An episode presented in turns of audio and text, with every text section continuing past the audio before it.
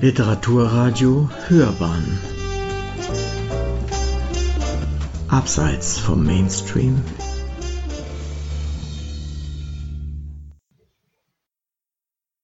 Doreen Cunningham Der Gesang in den Meeren. Das Meer war voller Leben, schien Bewusstsein zu haben, Bewegung zu wollen. Von den Lagunen in der Baja California bis zum arktischen Ozean vor der Küste Alaskas erstreckt sich ihr Revier. Doch Giganten brauchen auch ein Riesenreich. Ein ausgewachsener Grauwal kann eine Länge von 15 Metern und ein Gewicht von bis zu 40 Tonnen erreichen. Und sie sind Langstreckenwanderer. Die im Ostpazifik beheimatete Population legt auf ihrer jährlichen Reise bis zu 10.000 Kilometer zurück, so viel wie keine andere Säugetierart auf der Erde. Die britische Umweltingenieurin und Wissenschaftsjournalistin Doreen Cunningham begleitete auf einer Tour die auf vielerlei Art imposanten und friedvollen Tiere vom Süden bis in den hohen Norden – Ihre Reise führte dabei auch zu einer inneren Heilung. Wenn Alaska ruft.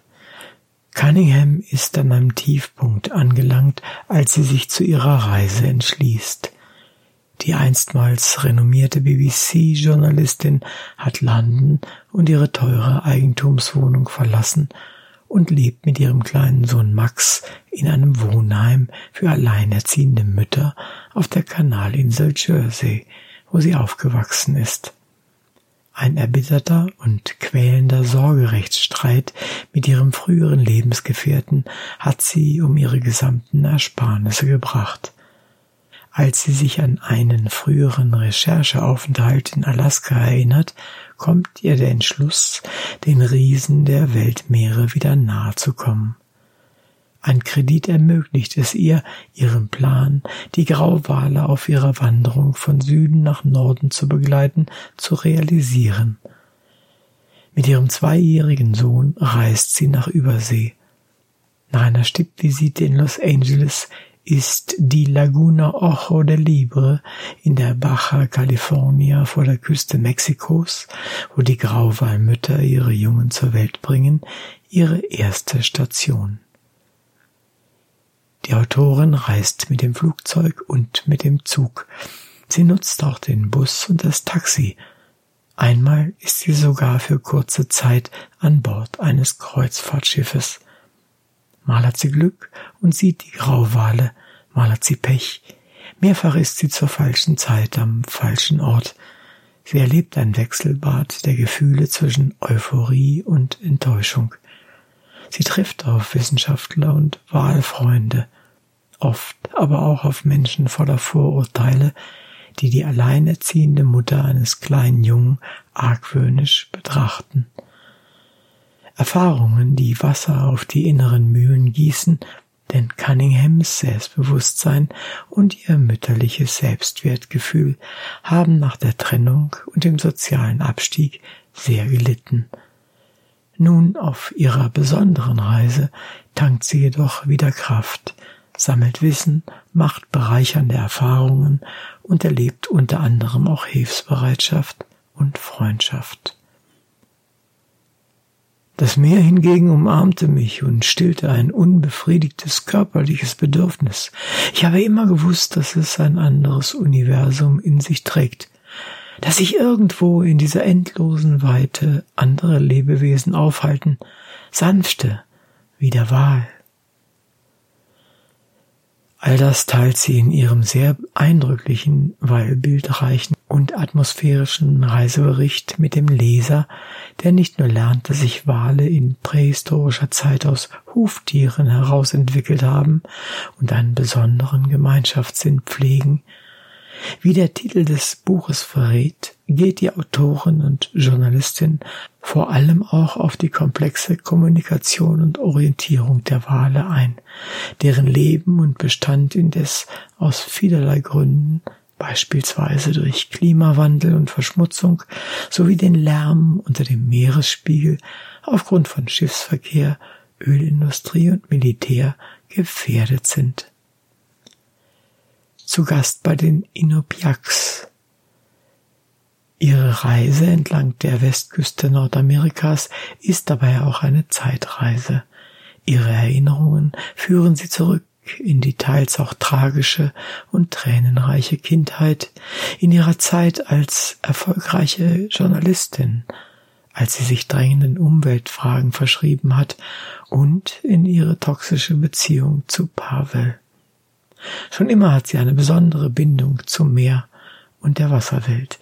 Ihr Vater, ein stiller Mann, war Biologe.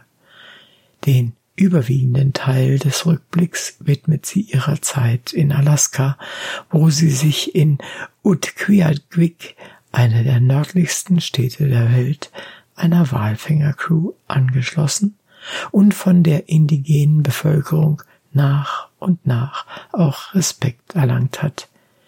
Hier verliebte sie sich in Billy von der Gruppe der Inupiaq. Hier erfuhr sie, was die Kultur und Traditionen der indigenen Bevölkerung, ein Prinzip ist das Teilen in der Gemeinschaft, ausmachen und wie diese durch gewaltsame Assimilierung nahezu zerstört wurden. Mit Gesang in den Meeren ist Doreen Cunningham ein eindrucksvolles, weil berührendes und vielschichtiges Debüt aus einem sehr persönlichen Memoir spannenden Reisebericht und wissenschaftlicher Dokumentation gelungen, mit dem sie auf der Shortlist des Eccles Center of Hay Festival Writers Award 2021 stand. 2020 wurde die Autorin mit dem RSL Jill St. Auburn Award ausgezeichnet. Ihr Erstling, der über zwei Kartenzeichnungen sowie ein umfangreiches Quellenverzeichnis verfügt, sensibilisiert darüber hinaus für das Thema Umweltschutz und mahnt vor allem vor den Folgen von Klimawandel und Meeresverschmutzung, die schon jetzt sichtbar sind. Ein Teil der Einnahmen aus ihrem Buch fließt nach Alaska in einen freiwilligen Verbund, der in der Tundra und auf dem Meereseis nach Vermissten sucht sowie in das staatlich anerkannte Isisavik College, das unter anderem die Geschichte, Werte, Traditionen und Kenntnisse der Inupiaq vermittelt. Sie hörten Doreen Cunninghams Der Gesang in den Meeren, meine Reise mit den Walen. Eine Rezension von Konstanze Mattes. Es sprach Uwe Kulnig.